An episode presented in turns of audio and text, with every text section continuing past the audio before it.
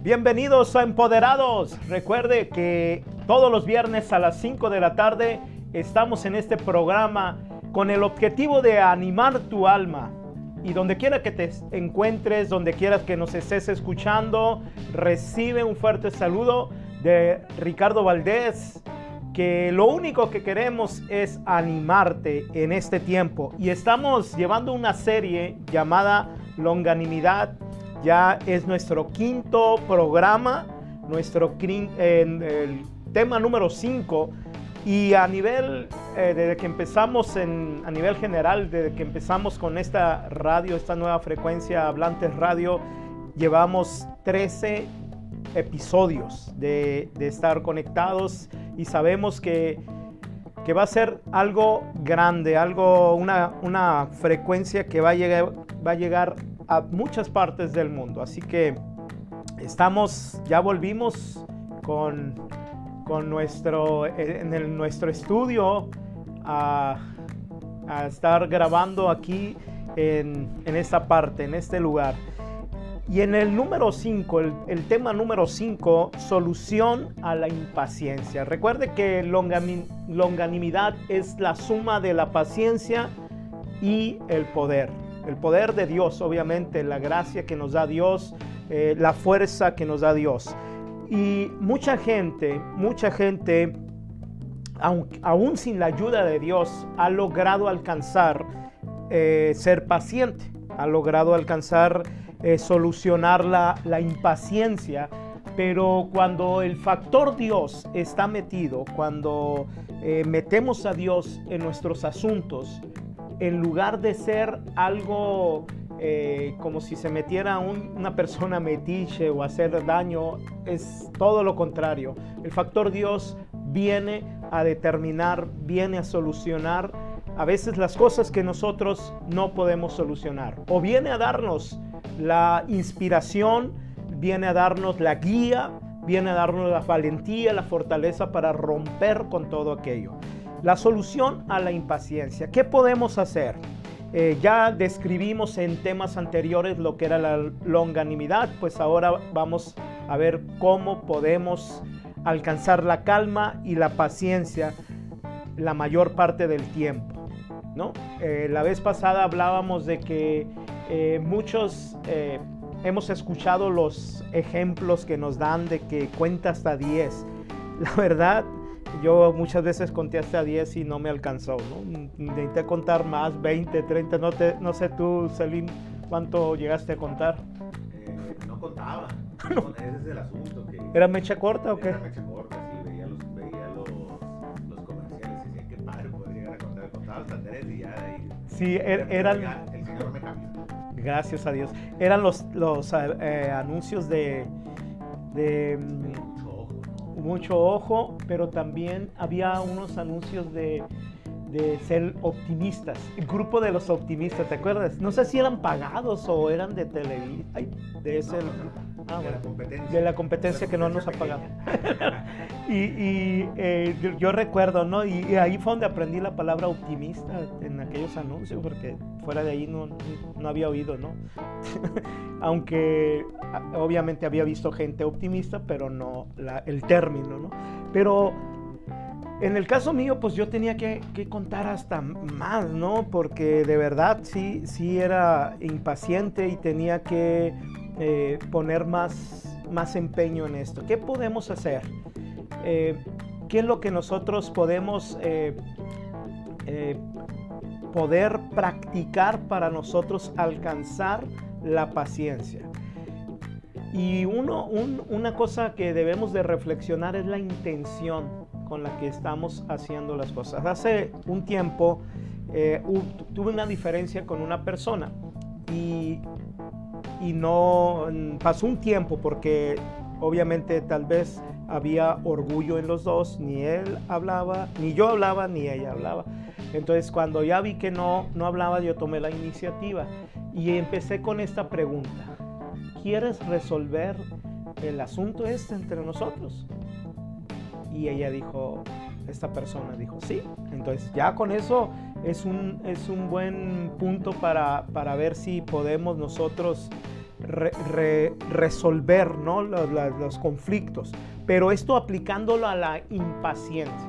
O sea, ¿qué estoy eh, haciendo? ¿Qué, ¿Cuál es mi intención con respecto a cuando pierdo la, la, paciencia? Cuando se pierde la paciencia, se pierde con personas, con los hijos, con eh, a lo mejor que no me han pagado cuando los deudores o, o que no ha venido eh, el paquete que, que encargué y, eh, y creo que, que, las intenciones que nosotros tenemos, tenemos que reflexionar cuáles son nuestras intenciones con respecto a, por qué estar perdiendo la, la, la paciencia. ¿Sí? y, reflexionar y estar conscientes. Por ejemplo, ahorita decíamos, ¿no? Mecha corta. Eh, Celine era consciente. ¿Tú eras consciente de que eras mecha corta o no, simplemente explotabas? No, sí era consciente y lo que hacía era alejarme siempre de los problemas. Pero la bronca es que no los enfrentaba. Cuando alguien me agredía, cuando alguien decía, cuando alguien tal, yo daba la media vuelta y me iba tratando de no conflictuarme porque sabía que en el momento en el que ibas a... Cara, Pero estabas consciente. Sí, estaba consciente. E, es que, mira, de verdad, a veces nosotros no, no somos inconscientes, tenemos reacciones inconscientes. Y, es, y la impaciencia puede ser inconsciente porque te ciega, igual que la rabia, la ira, la furia, esos, esos términos, ¿no? Que dices que me cegué, no, no pensé. ¿Por qué? Porque nuestra conciencia ya está tan, más bien está tan en desuso ¿Y por qué están en desuso? ¿Cómo podemos activar la conciencia? Obviamente con formación, con documentación, con información, pero sobre todo con la reflexión. No sé si usted eh, acostumbra a reflexionar en la noche sobre todo lo que hizo. Yo cuando empecé, empecé a caer en cuenta de mis errores, que no le hubiera dicho a esta persona esto, pero en el momento no me daba cuenta en el momento. Y el estar practicando la reflexión, la autoexaminación, llegas a activar tu conciencia, formar tu conciencia, porque algunos podemos tener la conciencia muy laxa o muy inmadura o muy eh, sin formación, sin formación y, y estamos creyendo que estamos haciendo bien porque estamos reaccionando, no respondiendo. Cuando alguien tiene formación, y cuando alguien tiene reflexión, medita, medita sobre su vida, se autoexamina diariamente, examina todos los, los eh, lo que hace en el día, a lo mejor no las 24 horas, pero sí gran parte, sobre todo cuando interactuamos con las personas y estamos conscientes de los errores que cometimos, llámese relaciones amorosas, románticas, eh, con los papás, con, con, el jefe, con el empleado, con el vendedor, y, reflexionamos y nos empezamos a dar cuenta que estamos cometiendo algunos errores, ahí nuestra conciencia empieza a ser activada, activada. Y va a llegar un momento en el que en lugar de ser mecha corta, vas a pensar, vas a ser tan ágil en tu pensamiento que te vas a dar cuenta antes de, decir. Eso me pasó a mí hace poco. ¿no? Estábamos platicando con alguien y yo le iba a decir por la, por la confianza que me tengo en mi persona, la, la, libertad, la seguridad que tengo, yo acostumbro a decir las cosas, ¿no? Y la honestidad. Pero a veces decir las cosas bajo el escudo de soy muy franco. La franqueza no está peleada con la caridad o con el discernimiento. A veces el ser franco no nomás va, sin filtro las cosas. Si las tiramos, las soltamos y herimos a la gente o se lastima. Por eso es muy bueno eh, lo que nos enseña a veces Jorge a aprender a conocer a las, a las personas. Alguna, alguna vez vamos a invitarlo al programa de Empoderados para dar algunas tips de cómo podemos ir conociendo a las personas y al conocerlas, sobre todo cuando las personas que más interactuamos, como esposa, esposo, hijos, jefes, y sabemos que si yo le digo esto, lo voy a encender o yo lo voy a darle por el lado. Y, y podemos nosotros aprender a calmarnos, aprender a calmarnos. Eh, a diferencia de un, de un caballo bronco, el caballo bronco tiene que ser domado, pero el ser humano puede ser domado por sí solo. Yo sé que las circunstancias nos quebrantan. Yo no soy el mismo que, que hace siete meses cuando fallece mi, mi, amada. Eh, yo era de una manera, pero la, la, realidad que viví me quebrantó y hubo un, me domó en algún momento y me hizo más, eh, a lo mejor más abierto en algunas cosas, no porque eh, me tuviera cerrado mi esposa o porque me tuviera así mi esposa, no, no, no, uno es diferente, las, las, realidades que vivimos nos quebrantan. Si las experimentas, si las vives, si pasas las pruebas, te quebrantan. Dios quebranta.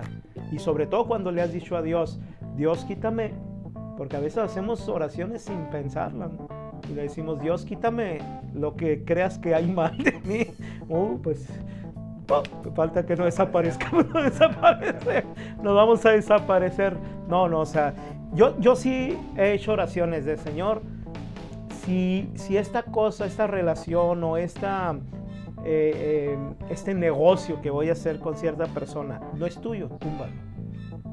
Yo sé que suena muy infantil y muy maduro, porque me va a decir el Señor, pues, ya, pues date cuenta, ¿para qué te metes, no? Pero yo, yo lo hago a, a, pesar de que yo, yo creo que tengo discernimiento y que tengo formación humana, espiritual y discernimiento, yo siempre lo sigo haciendo, porque ya es otro nivel en el que Dios y yo nos tratamos. Y, y le digo, porque yo puedo tener puntos ciegos que no veo, puntos ciegos que yo no veo, pero tú en tu, en tu gracia me proteges el corazón. Y a veces creemos que, que no se dio con esta persona. Y, y, luego, luego, ¿no? La gente, no sé si te tocó a ti eh, dar el consejo, que te dieran el consejo. Es que estoy triste porque no se dio con esta muchacha. Ay, es que Dios no quería. ¿No? Y le echamos la bronca siempre a Dios, ¿no? Pero, exacto, por algo. Pero, sin embargo, hay un, un texto que nos puede ayudar mucho, que es todas las cosas suceden para el bien de los que aman a Dios. No es que Dios esté moviéndonos como piezas de ajedrez, para nada.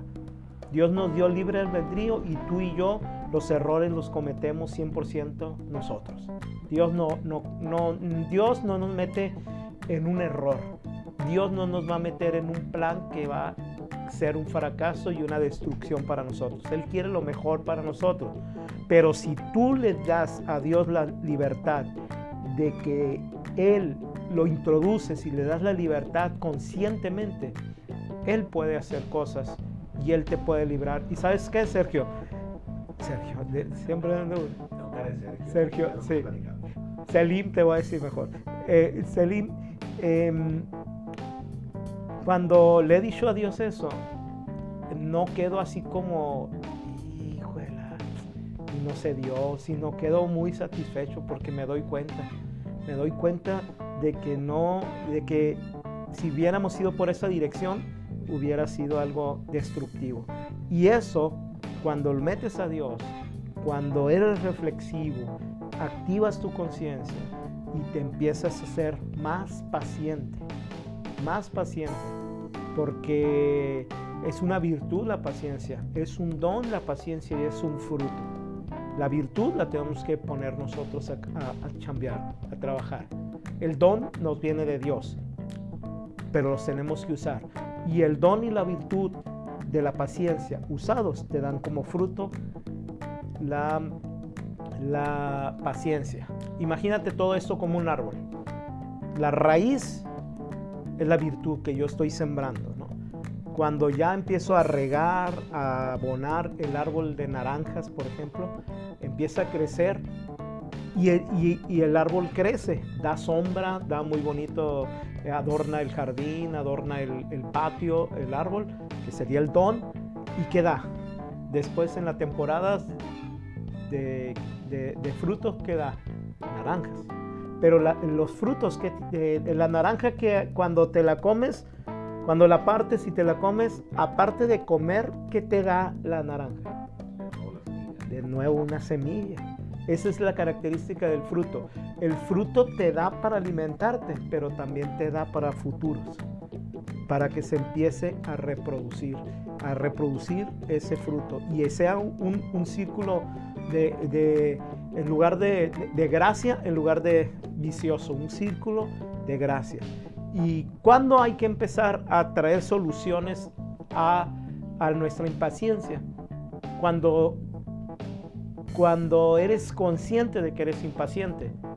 Eso es una carrera ganada. Yo estoy consciente de que soy impaciente. Qué bueno, porque hay gente que no se da cuenta que no se da cuenta, eh, Jorge, no se da cuenta que es impaciente y explota nomás y todo, y no le puedes decir nada, porque se pone en un cuadro que no puedes entrar allí y, oye, pero pierde la, la paciencia muy rápido y eso, pero no le puedes ni aconsejar ni corregir. Entonces, si tú te has dado cuenta que eres impaciente, chócala. Exacto.